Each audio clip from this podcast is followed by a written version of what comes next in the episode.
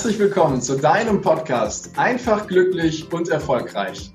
Dein Podcast mit den erfolgreichsten Strategien für dein persönliches Wachstum. Und heute habe ich wieder einen Interviewpartner und zwar die Anna Engers. Doch bevor ich zur offiziellen Anmoderation komme, mein Hinweis wie immer, wenn dir diese Folge gefällt, dann freue ich mich über eine ehrliche Rezension bei Spotify, iTunes oder Deezer. Lass mir auch gerne einen Screenshot zukommen, wo du diesen Podcast gehört hast, per Instagram. Ich antworte auf jeden Fall. Doch jetzt erstmal die offizielle Anmoderation.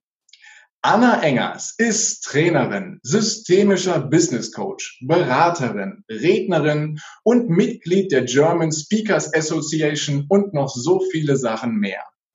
Als humorvolle Perfektionistin macht sie anderen Mut und gibt Denkanstöße. Ihr Schwerpunkt liegt dabei im Diversity Management. Dabei startete sie ihre berufliche Karriere ganz anders. Mit einem Jurastudium und sie ist Volljuristin mit einer großen Leidenschaft für Kommunikation. Sie war in einer renommierten internationalen Kanzlei tätig und hat auch schon als Redakteurin beim ZDF Medienluft geschnuppert. Sie ist Mutter von zwei Kindern, hat vor kurzem ein Buch geschrieben und damit ein echtes Multitalent. Ich begrüße ganz herzlich in diesem Podcast Anna Eggers. Dankeschön. Danke, danke. Ich freue mich total. Hallo und herzlich willkommen. Schön, dass du dir die Zeit nimmst und dass wir miteinander plaudern können. Wie geht's dir heute so und vor allem, wie geht's dir, wenn du so eine Anmoderation hörst, Anna? Oh, das geht runter wie Öl. das geht runter wie Öl. Und das ist ja ganz oft sagen ja immer Leute, sie, sie, sie denken immer gar nicht, dass sie das sind, aber das hatte ich tatsächlich eben gerade nicht. Also das, das, das war ich oder das bin ich, das, was du gesagt hast. Von daher äh, äh, wunderbar. Nein, so habe ich dich auch kennengelernt. Du strahlst das aus, was du machst. Aber hol uns doch mal gerade ins Boot. Du weißt, was Diversity ist. Ich habe das auch schon mal wahrgenommen. Vielleicht der ein oder andere Hörer noch nicht. Kannst du es mit ein paar Worten umschreiben, was Diversity ist? Oh, jetzt, ne? Jetzt erwischte mich. Nein, also natürlich, natürlich kann ich sagen, aber nicht in ein paar Worten. Ich äh, versuche. Du darfst auch gerne mehr, wir haben Zeit. Genau, ich versuche mich kurz zu halten. Nein, also Diversity für mich ist tatsächlich die Vielfalt der, der Menschen zu sehen und ähm, das gar nicht runtergebrochen auf diese, diese sechs Kategorien, die wir jetzt alle so kennen, ne? Alter, Geschlecht, sexuelle Orientierung und so weiter, sondern für mich ist es viel, viel mehr. Für mich ist es eben auch, wie wir uns verhalten, wie wir uns geben. Und äh, meine Idee, und das war eben auch die Idee des Buches, ist dieses Diversity-Thema wieder leicht zu machen. Ich habe in den Unternehmen, in denen ich unterwegs bin, immer gesehen, dass dieses Thema ähm, so, so, so über allem stand oder so als, als, als, als Thema gesehen wird, oh, das müssen wir ja auch noch machen. Wir müssen das machen ja die anderen auch, ne? Und wir müssen genau. jetzt auch, damit wir auch noch up to date sind. Ne? Genau, ja. wir müssen auch noch Diversity machen. Und so sehe ich es auch, wird es gerade in den Unternehmen im Grunde auch ähm, abgearbeitet. Und das finde ich so schade, weil ähm, wir alle mit Menschen zu tun haben. Wir sind Hirntiere, wir mögen Menschen. Und alleine der Mensch als solcher, wir selbst sind schon vielfältig. Und ich würde gerne diesem Thema die Leichtigkeit zurückgeben in der Art, dass wir sagen, Mensch, Unternehmen, schaut doch auch mal hin, ihr habt schon ganz schön Vielfalt da. Es bedarf jetzt nicht solcher Maßnahmen wie, ihr müsst jetzt unbedingt eine Behindertentoilette bauen oder unbedingt einen Gebetsraum einrichten. Damit ist es auch gar nicht getan und damit ist es oft auch gar nicht geholfen.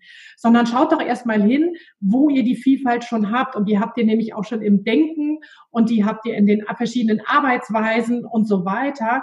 Und da kann auch eine ganz nach außen homogen scheinende Gruppe auf einmal ganz, ganz diverse sein, ohne dass man so viel machen muss. Natürlich müssen wir gucken, wo die Diskriminierungen liegen. Und Frauen ist ein Riesenthema. Aber es ist gar nicht so schwer. Es ist gar nicht so schwer und es macht Spaß und es ist überall in jedem Unternehmen einfach anders. Und das wäre so meine Idee zu sagen, Mensch, ich möchte gerne, dass die Leute sagen, jetzt machen wir Diversity, jetzt macht Spaß, ich habe Bock ja. drauf. Es ja. ist gar nicht so viel. Und Diversity ist überall, wo wir Menschen sind. Die ist einfach sowieso da. Ja. ja. Und ähm, das eben nicht zu sehen, wir machen jetzt erst, ich war in einem großen Unternehmen hier in dem Rhein-Main-Gebiet, da hat mir auch die, die, die Diversity Officerin gesagt, irgendwie, ähm, wir müssen jetzt erst Digitalisierung machen und dann machen wir Diversity. Und das ist für mich der falsche Ansatz, weil Diversity ist sowieso da und für mich geht auch Digitalisierung nicht ohne Diversity.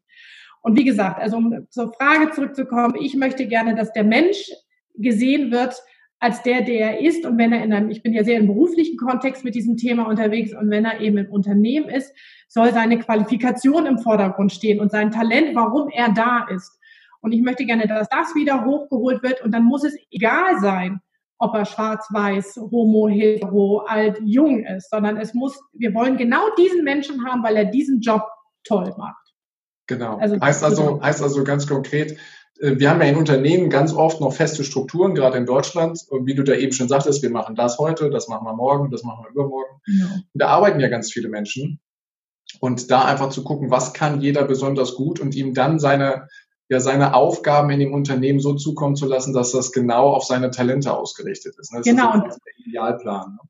Ja, und, und da, dafür, so wird ja eigentlich eingestellt. Wir gucken ja, ja eigentlich, ne? Wir genau. gucken ja eigentlich, dass derjenige oder diejenige eben passt, ja. Aber da kommen so viele Faktoren dazu, ähm, die, die, die uns ablenken lassen. Da sind wir da bei einem anderen großen Thema, ne? Diese unbewussten Denkmuster. Ja. Und die müssen wir einfach aufbrechen, um zu gucken, okay, die Diversität ist eigentlich schon da, ja. Okay. Und, und es macht Spaß. Es macht eben Spaß, mit Leuten auch zusammenzuarbeiten, die da sind, weil sie was können, ja. Und dann muss es eben egal sein, ob es ein Mann oder eine Frau ist, ja. Und wenn ja. es eben die Frau ist, die es einfach auch richtig gut kann, dann muss sie es eben auch nach oben schaffen, verdammt ja. nochmal. Ja. Da bist du auf jeden Fall in einem Markt unterwegs, wo in Deutschland noch einiges zu tun ist, wenn ich das ja. jetzt einfach mal so bewerte. Ne? Da sind, äh, ich glaube, die Bereitschaft ist bei vielen da, das tatsächlich zu machen. Die tatsächliche Umsetzung, die darf halt dann eben unterstützt werden. Und da bist du dann ja genau die Richtige. Genau. Und um da noch einmal einhaken, wie genau die Umsetzung ist, weil die, die, die Unternehmen einfach mit diesem Thema nicht richtig was anfangen können. Die denken, oh, das ist ein Riesenbrocken, der da vor mir liegt. Und das, nochmal, das ist so wirklich was, ich würde dem so gerne die Leichtigkeit zu geben und sagen, ihr seid schon ganz diverse, guckt's doch einfach, wir gucken mal da rein, ja, weil es ja. ist nicht so schwer. Das mhm. ist, und ich glaube, dass die, die, die Unternehmen das viel so vor sich her schieben, ja, und, und da einfach viel mehr schon machen könnten, äh, wenn sie es richtig angehen. Mhm. Und dann, dann, dann, dann läuft es auch irgendwann von selbst. Also ich bin da wirklich total von überzeugt, dass es gar nicht so schwer ist. Das ist leichter als Digitalisierung. Es ja, darf halt leicht sein, ne? Genau, voll leicht sein. Und das ist wirklich, das ist wirklich meine Passion. Deswegen gehe ich jetzt hier mit diesem Thema so raus, weil ich sage, es, es muss wieder leicht werden. Und ihr habt ja die Menschen eh an Bord. Sie sind ja da. Ja, ja? das ist ja ne, so. Und das deswegen nutzt, nutzt doch die Vielfalt, die ihr schon habt. Und ich wage mal die Behauptung, sie bleiben auch, wenn sie diverse arbeiten dürfen. Ne? Absolut, absolut. Ja. Wenn sie sich wohl, dann sind wir wieder bei diesem riesen Wohlfühlthema und so weiter, dann sind wir ne, bei Change und so weiter. Aber das, das zeigt eben, Diversity greift in alles ein. Man ja. kann nicht sagen, wir machen jetzt immer ein Diversity für mich schwebt Diversity über allem. Ja, also ja. die, die Vielfalt sehen. Und klar ist das ein Führungsthema. Ne? Es ist ein HR-Thema. Es ist natürlich auch ein Digitalisierungsthema. Es ist, es greift überall mit rein und das muss ja. erkannt werden. Ja? Okay. Okay. Haben wir jetzt, glaube ich, ein gutes Bild von, wie du Diversity verstehst und wie du, wie du es lebst. Ich spüre das auf jeden Fall schon direkt in den ersten Minuten. Und bevor wir da weiter eingehen, würde ich aber gerne noch einmal ähm, einen Sprung zurück machen und zwar an den Anfang deiner Reise hier auf dieser wunderschönen Welt. Äh, wie, hol uns doch mal ins Boot, wie die Anna Engers aufgewachsen ist. In was für einem Umfeld bist du groß geworden? War das eher behütet und sicherheitsorientiert oder war das eher abenteuerlustig oder ähm, wie war das bei dir? Hol uns doch da mal ins Boot. Das ist echt lustig. Also ich habe ja immer gedacht, ich bin so, so, so normal. Ich bin viel zu normal für dieses Thema, ne? für dieses Diversity-Thema, weil, ne, hast du ja schon gesagt, verheiratet, zwei Kinder, Juristin. Also es ist ja alles so, natürlich kann man jetzt lange darüber diskutieren, was ist normal, aber das ist so die Norm. Ne? Ja. Und ich habe immer gedacht, ich bin viel zu normal für dieses Thema. Und ähm, witzigerweise habe ich tatsächlich neulich mal darüber nachgedacht, wie es denn in meiner Kindheit so war und wo kommt diese meine meine mein Interesse an dieser Vielfalt her. Und ähm, um deine Frage zu beantworten, ich bin sehr, sehr behütet aufgewachsen. Und zwar ähm, bin ich ähm, Kind von, von, von Eltern, die also es waren, die waren nicht ganz vorne 68er, aber sie sind so 68er angehaucht, ne? 68, okay. 69er. Meine Eltern, ähm, die haben da so mittel, beides äh, Stadtkinder, kommen aus Hamburg und ähm, haben so diese, diese Szene schon mitgemalt. Also mein Vater hat auch vorm Springer Hochhaus gesessen und auch bei Brockdorf, das hat er gemacht. Okay. Ich sagen, aber derjenige, der irgendwie ganz vorne war. Und meine Eltern haben beschlossen, äh, ich bin 1974 geboren, ähm, 1974, da war mein, klein, äh, mein großer Bruder schon auf der Welt, aufs Land zu ziehen. Und mhm. wir sind wirklich äh, in, den, in den Norden, also nach Schleswig-Holstein äh, gezogen, auf ein ähm, äh, Bauernhof war es nicht, aber es ist ein altes Reddachhaus, das wirklich so klassisch auf einer Warft liegt. Okay. Ne? Also Warft ist, für die, die es nicht wissen, das ist ein Hügel, wo ein Haus drauf liegt und da eben ein Graben drumherum und das ist erhöht, falls die Deiche brechen und äh, da eben die Flut kommt, damit diese Häuser eben geschützt waren damals. Also das ist ganz alt. Und da sind wir hingezogen und meine Eltern haben da mit äh, fünf Schafen, fünf Hühnern und irgendwie einem Hund einfach so ein ja, so ein Idyll geschaffen. Und äh, ja. mein Vater hat tatsächlich schon früh äh, Zeit gegen Geld getauscht. Also das ist, äh, wir haben da wirklich ne, ganz, ganz, also spartanisch ist jetzt falsch, aber ganz ähm, ja, mit wenigen Mitteln einfach gelebt. Das, als Kind merkt man das ja nicht und das, ja auch, das hat uns an nichts gefehlt. Und mein Vater war eben immer ein bisschen arbeiten, aber viel, viel da. Okay. Und wir haben also dieses Haus renoviert. Das war irgendwie, ne, so, weiß nicht, komischer Zustand oder irgendwie noch, baufällig nicht, aber eben ne, renovierungsbedürftig und haben mit uns Kindern dann da so, das war echt Bullabü. Das war ja. wirklich Bullabü. Ja. ja. Klingt sehr, sehr ähm, idyllisch und behütet und als Total. Kind ja traumhaft, ne? Total, ne? Aber wir vor der Tür genau, total. Ja. Absolut, ne? Und äh, war auch so, und meine Eltern eben haben da auf diesem, auf diesem Hof eben, genau, oder dem, dem Haus da irgendwie rumgebrüttelt und wir eben so drumherum.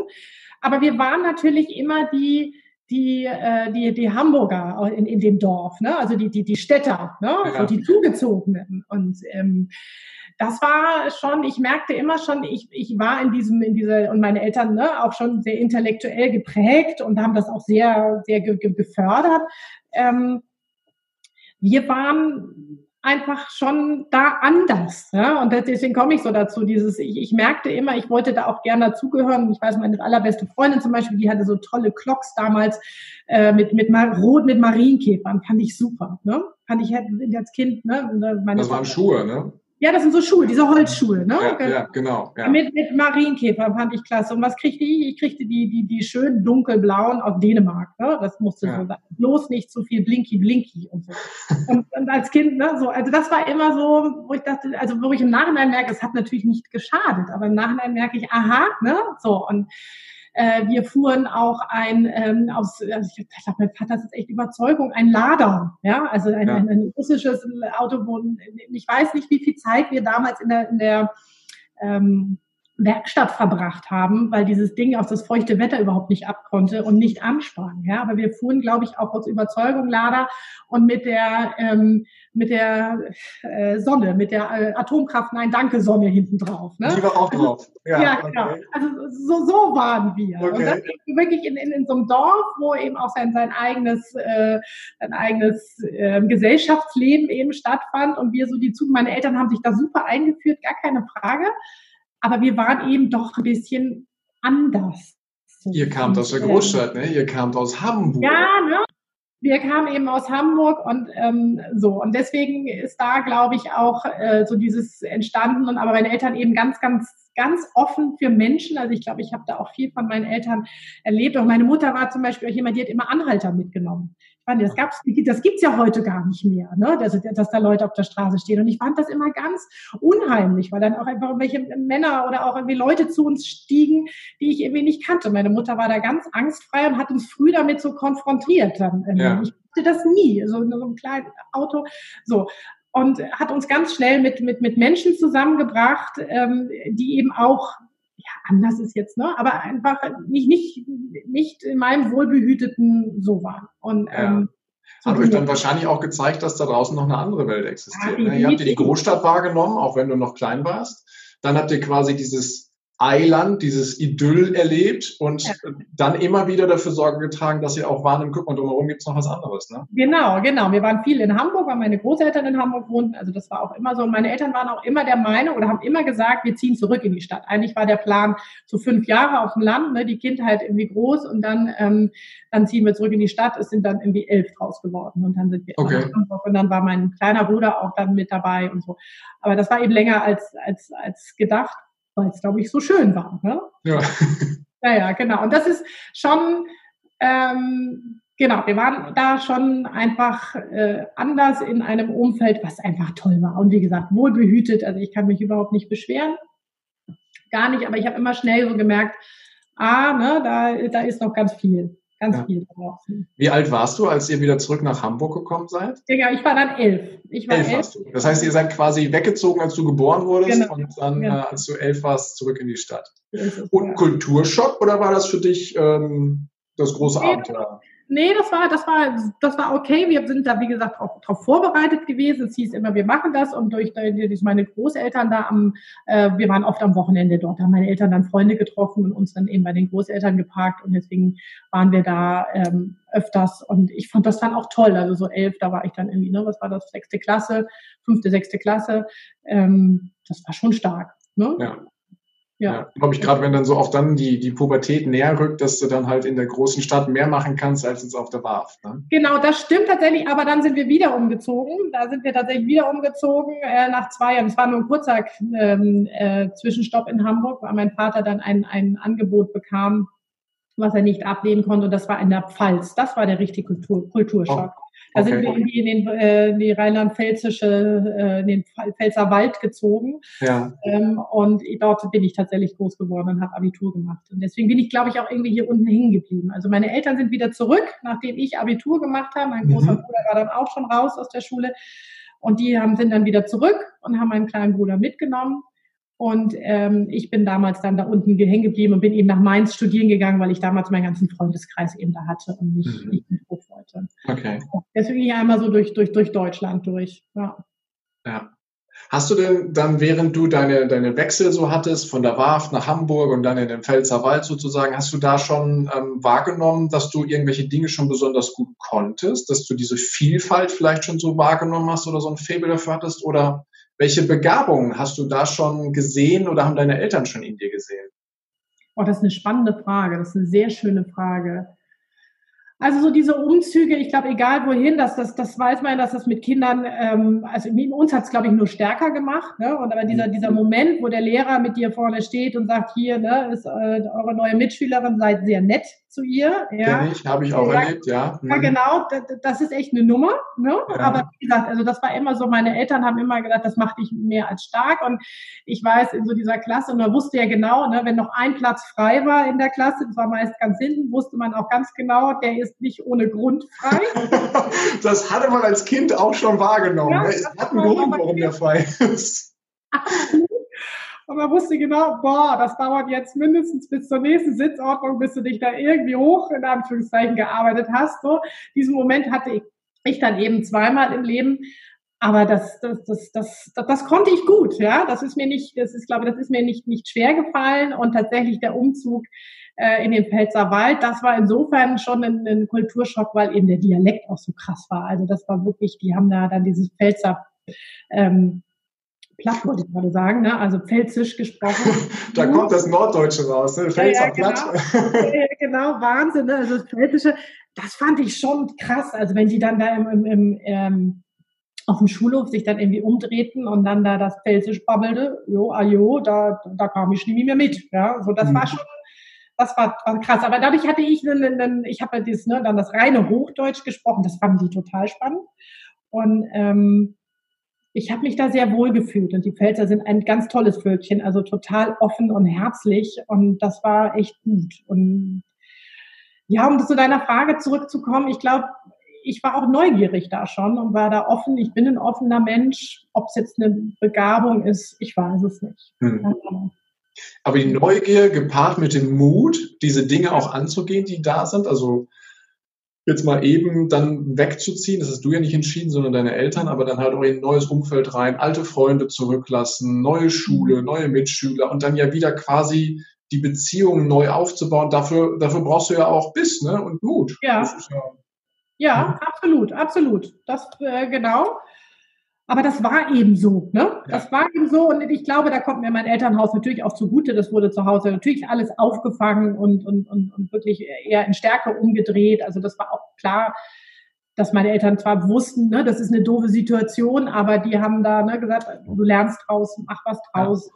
Und, ja. und, so schlimm ist es nicht, es tut nicht weh. Ja? ja. Und so habe ich, und deswegen haben sie uns, glaube ich, auch die Angst genommen.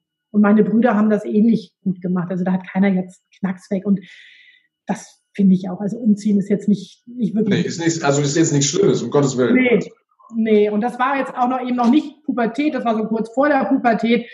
da steckte man das vielleicht auch mal leichter weg, als wenn man da irgendwie schon irgendwie anders unterwegs ja. war, glaube ich. Ja. Das stimmt.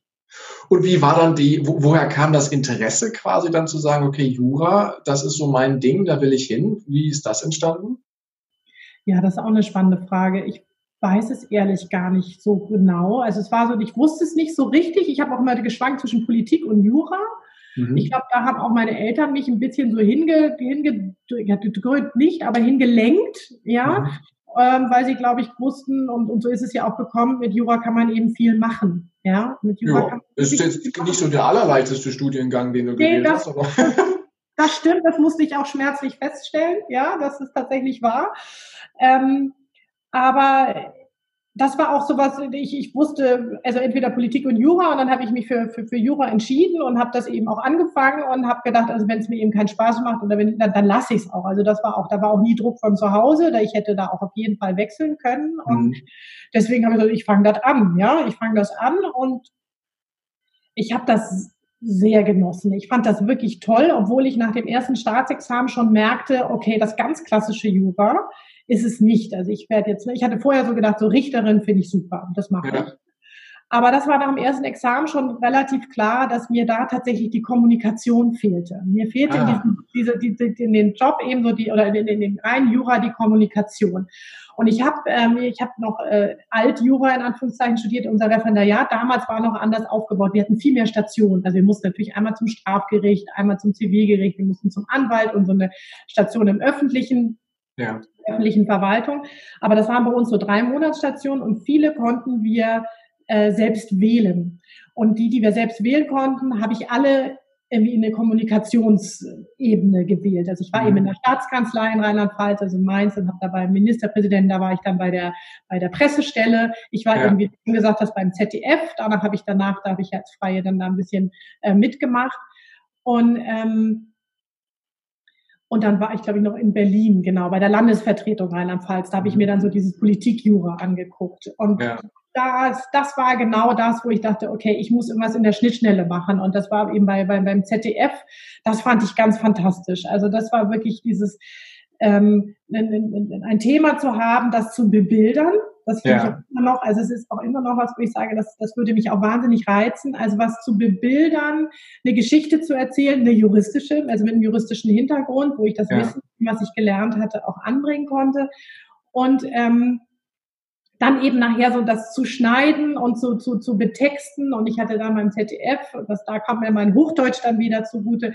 Da war einer, der war total begeistert, gesagt, du darfst deinen eigenen Beitrag auch sprechen. Das war, damals, das war richtig cool. Da habe ich einen Beitrag wirklich komplett alleine gemacht und durfte dann ins Tonstudio und habe den auch selber vertont. Das war toll. Und dann hast du eben nachher so ein Produkt. Ja. Und das fand ich echt toll. Also ein Produkt, auch wenn es nicht lange hält, aber es war was fertig, es wurde gesendet. So, das fand ich echt stark. Und da habe ich gesagt, okay, das ist mein Ding. Das würde ich gerne machen. Und habe dann aber eben das zweite Examen gemacht, weil ich genau wusste, ne, also wenn ich was mache, mache ich auch was fertig. Und habe gesagt, hier zweites musst du machen und hatte immer überlegt, okay, entweder gehst du in die, in die Politik und machst so Referentin für Öffentlichkeitsarbeit irgendwo oder du ja. machst wirklich Kommunikation und Jura. Und dann, ähm, als ich fertig war, genau, hatte ich mich so auf diese Referentenstellen, habe ich geguckt, da war aber irgendwie nichts Richtiges äh, gerade dabei. Und dann war eben eine Stelle frei in der internationalen Agentur, in der nationalen Kommunikationsagentur. Und habe ich ja gut, dann habe ich jetzt Jura, dann lerne ich noch ein bisschen Kommunikation eben on the job. Und da kam eben diese Kanzleiwelt dazu, weil da war mein größter Kunde eben eine amerikanische Kanzlei. Und äh, die hat mich ja dann damals dann auch nach zwei Jahren abgeworben und gesagt, komm, du machst das jetzt in-house. Und äh, da Ach, wie cool. Ja, das war wirklich toll. Und das war, war wirklich, wirklich toll. Und das ist auch, ähm, auch was, wo ich gerne zurückdenke, weil ich eben innerhalb dieser Kanzlei und das, dieses Pressebüro aufgebaut habe. Das waren Amerikaner, die kamen eben nach Deutschland und die kannten das hier in Deutschland alle überhaupt gar nicht, wie das geht im Pressebüro und kannten auch den Unterschied zwischen PR und Marketing nicht und so weiter. Und ich war da so, ne, die, die Pionierin und habe gesagt, hier Leute, ne, wir, wir, wir dürfen werben. Also damals durfte man noch nicht werben als, als Anwalt, das kippte dann gerade und dann gesagt, wir machen eben PR, wir machen Öffentlichkeitsarbeit. Mhm. So, und das fand ich stark. Also dieses auch innerhalb dieser Kanzlei zu sagen, ich habe mir da im Grunde eine eigene, meine eigene Stelle aufgebaut. Das war toll. Das hat echt Spaß gemacht. Ja, ja. Und dann kamen die Kinder Ja. Ich den Riesenfehler gemacht, Kinder zu bekommen. Und dann kam dieses, dass du wirklich in dieser sehr konservativen Branche eben sich die gewundert haben, dass ich da so engagiert bin und da weitermachen will. Aber ich habe natürlich auch nur Teilzeit gearbeitet, weil mein Mann eben nebendran auch äh, durchstarten musste als Anwalt. Ne? Wir haben uns im Studium kennengelernt. Und dann habe ich so diese volle Keule bekommen, dass es in Deutschland einfach nicht noch nicht so weit ist. Ne? Und gerade in so einer sehr traditionellen Branche nicht so weit ist, dass die Frauen hier irgendwie voll arbeiten können nebenher. Und ich wurde da so, ach, ich will es gar nicht, es war gar nicht, ich glaube, es war von dieser Kanzlei, es ist gar nicht böswillig. Das ist ja das, was ich jetzt auch sehe in meiner täglichen Arbeit. Die machen das nicht böswillig, die Strukturen sind einfach noch nicht ja. da. Und ähm, ich wurde da wirklich, aufs Abstellgleis ist zu viel gesagt, aber mir wurde eben nicht mehr die Arbeit zuge zugeteilt, die ich vorher gemacht habe. Ich habe vorher das Pressebüro geleitet, komplett. Ja. Und auf einmal war ich Zuarbeiterin. Ja. Und da dachte das kann ja nicht wahr sein. Und dann habe ich eben auch viele Anwälte. Ich habe natürlich ganz viele Anwaltsfreundinnen und wir haben auch viele Paare aus dem Studium, ähm, wo die Frauen eben Kinder bekamen und nicht wiederkamen. Ja, mhm. Sie kam einfach nicht wieder. Und dann habe ich gedacht, das kann nicht sein in einer, so in dieser Kanzleiwelt. Und da ist viel Geld. Ne? Also wir sitzen in den tollsten Büros dort, wir haben, trinken den leckersten Kaffee, ja. ja. Und, und, und da ist so viel Geld, das kann nicht sein, dass das nicht möglich ist, dass diese Frauen nicht wiederkommen. Ich hatte damals, da gab es ja das iPhone, ich hatte schon Blackberry, ich hatte das neueste Blackberry, weil wir eine amerikanische Firma waren. Ja? ja. Also ich war schon mit, mit zu Hause, aber es wäre alles möglich gewesen. Ja, aber der, der Wille war nicht da. Oder und die Struktur, oder sagen wir so, das, das Denken hat es zu dem Zeitpunkt einfach noch nicht losgelassen. Ne? Genau. Oder, oder, weil du hast eben gesagt, da kam der größte Fehler, da kamen die Kinder, das war ja nur beruflich bezogen. Ne? Familiär ja, ist das ja das größte Glück überhaupt. Und, äh, und dann halt die, die klassische Struktur, so wie Anwaltskanzleien so funktionieren oder funktioniert haben, das ändert sich ja auch Stück für Stück mehr. Ja, Denkweise noch nicht so zugelassen, dass das auch funktionieren kann, ne? dass das ja. auch gut sein kann. Und äh, ist das so der Moment gewesen, wo bei dir so dieser, dieser, ähm, dieser Wunsch entstanden ist, boah, da will ich was dran ändern? Oder wie, wie ist ja, ja, und ich werde nie vergessen, nachdem ich noch meine, meine, meine Tochter auf die Welt kam, ich bin wirklich früh wiedergekommen, weil ich so dieses Büro, dieses Pressebüro, das war so mein Ding. Ja? Und ich bin ja. nach neun Monaten echt wiedergekommen und habe gedacht, hier, ich reiß das. Und ich weiß noch genau, das war so eine Woche oder so, da lief ich so die, die durch unseren Gang und dann kam mir ein Partner entgegen, also einer der Entscheider, und der sagte dann, Frau Engers, was machen Sie denn hier? Und dann habe ich gesagt, äh, ich, ich arbeite, ja. und dann sagte der so, wieso, Sie haben doch ein Kind. Ja, und, und das zeigt so diese Denke damals. Das war ja. nicht böse gemeint, ne? aber so ja. ungefähr, ne? das war deren, an, äh, deren Ehefrauen, die sind alle eben zu Hause geblieben und so. Und, und das ist, das die, also das ist immer, es tut sich was, ja, du sagst es, es tut sich was. Ich sehe es ja in den Kanzleien, aber es, es könnte noch eben viel mehr sein. Und ja, der Gedanke war so, dass ich wirklich gedacht habe, Mensch, wie gesagt, die, die, die Rahmenbedingungen sind da. Also in den Kanzleien waren sie damals auch schon da. wir reden jetzt irgendwie, ne, meine Kinder sind geboren 2006 und 2008. Also wir reden ja. jetzt über, auch über 2009, 2010. Ja. Äh, wo ich dachte, das kann doch nicht möglich sein, dass diese hoch ausgebildeten, damals ist es also ist auch immer noch ein Frauenthema, ne, hoch ausgebildeten Anwältinnen nicht mhm. wiederkommen, weil sie eben Kinder bekommen. Mhm. Obwohl sie vielleicht zurückkommen möchten, ne? Genau, genau. Also ich glaube, es gab auch ein paar, die nicht zurück, zurückkommen wollten, aber sicher gab es viele, die gerne zurückgekommen wären. Mhm. Ne? Und viele sind dann in die Justiz gegangen. Das ist ja sowas, was die Juristen dann gerne machen. Aber auch da ist es ja nicht so. Man wird ja auch nicht Gerichtspräsidentin in Teilzeit. Ja, also das ist Nein, es ist eben, also es ist, es sind geregeltere Arbeitszeiten als vielleicht in den Kanzleien, aber die Karrierechancen sind da jetzt auch nicht die. Also das ist einfach, die Juristen, ich weiß auch nicht warum, sind unfassbar traditionell im Kopf. Ja? Mhm. Ich glaube, das sind die, die, die Banker auch und die, die, die, die Ärzte auch noch. Und da müssen wir irgendwie ran. So, und da kam dann immer diese Idee, Mensch, dieses Diversity, das ist, also ich habe, da macht das wirklich schon lange. Und ich bin da eigentlich auch total stolz drauf, weil im Moment ist das ja so, so, so ein Modethema und es schießt alles auf den Boden. Und ich sehe auch viele Frauen, die sich dieses Thema jetzt auch aneignen. Das ist genial und das ist super. Und es muss, je mehr wir werden, desto besser. Jetzt kommt das kleine Aber ich denke, das habe ich bloß vor zehn Jahren habe ich das schon gesagt. Ja, jetzt, was ich jetzt in der Zeitung lese, da denke ich immer, ja, das war, wusste ich auch alles, aber jetzt nicht ohne ohne Gräuel, sondern ich denke, okay, wir werden mehr, wir werden mehr, es ist gut so, es ist besser. Vielleicht so. hast du ja denjenigen auch den Weg, Weg geebnet, dass sie jetzt äh, so viele werden können. Ne? Äh, ja, vielleicht. Das weil wir erfinden ja eigentlich nichts Neues, sondern eigentlich, eigentlich äh, nehmen wir ja Dinge, die, die schon da sind und wandeln sie so um, sprechen sie so aus, dass halt die Leute um uns herum es dann auf einmal verstehen oder dass es Klick macht. Ne? Und ja, und, und der Mensch ist eben auch immer noch so gestrickt, dass er den Leuten, also das merke ich eben auch, die, die wir hier so, die, die, die Freien und die, die, die, die Ein-Mann-Shows, die Ein-Frau-Shows, sie hören halt denen zu, die mal einen großen Posten haben. Und die Frauen, die ich jetzt sehe, das sind alles Ex-Vorständinnen oder Ex-Aufsichtsrätinnen, ja. ja, die jetzt, und die dort eben nicht geblieben sind. Und ich weiß genau warum. Ich verstehe das total. Also da habe ich auch, finde ich immer schwierig, wenn die so Schelte kriegen, verstehe ich total, dass die gegangen sind. Aber die ziehen sich jetzt diesen Hut auf und ähm, die braucht es. Das sind die, die, die, die Role Models, das ist total super. Aber den hört man zu, weil es eben eine Ex, weiß ich nicht was war, ja. Und ähm, wir, wir, wir, wir One-Woman-Shows, wir, wir, wir, da gibt's auch viele davon, die schon ganz viel Diversity machen. Mhm. Ähm, ich will gar nicht sagen, wir haben es schwerer, aber ähm, wir, müssen mehr kämpfen, um wirklich nach, nach oben zu kommen und uns zuzuhören. Und deswegen ist es total super, dass es jetzt diese, diese Damen und auch, es sind ja auch einige Herren, ne? Ein Herr ja. Sattelberger, der das früh schon gesagt hat, also ganz toll. Ähm, aber in Deutschland ist es immer noch so, man hört, wird einem erst zugehört, wenn man eben mal irgendwo oben, was auch immer das heißt, war, ja, so. Ja, Titel und Zertifikate haben schon ja. einen, großen, einen großen Stellenwert in unserem Land. Das wird Stück für Stück weniger, ja. aber es ist nach wie vor gut. Und wenn du eine Botschaft hast, die du rausbringst, dann hilft es natürlich. Ne? Das, genau, das total. Ist, ja so. Aber wie gesagt, nochmal, also je mehr es davon gibt, desto besser. Und wenn es die dann eben sind und, äh, und diese Idee voranbringen, super. Ja, also das finde ich ganz, ganz toll. ja. Und dann sind wir ja schon mitten in deiner aktuellen Tätigkeit, ne? als Diversity Coach, als im Diversity Management, wo du in Firmen gehst, wo du eingangs ja schon gesagt hast, dass du den Menschen zeigen willst, den Firmen zeigen willst, es ist erstens mal leicht, weil ihr habt schon ganz, ganz, ganz viel Vielfalt. Und ich finde, dieser Ansatz, der hilft dann auch wieder weg von dieser klassischen Struktur hin zu der Individualität, was du dann dort in den Firmen machst oder dann halt auch oftmals in den Kanzleien, oder? Das war der erste Teil des Interviews. Vielen Dank, dass du dir bis hierhin die Zeit genommen hast. Und gleich geht es weiter. Ich wünsche dir viel Spaß mit dem zweiten Teil.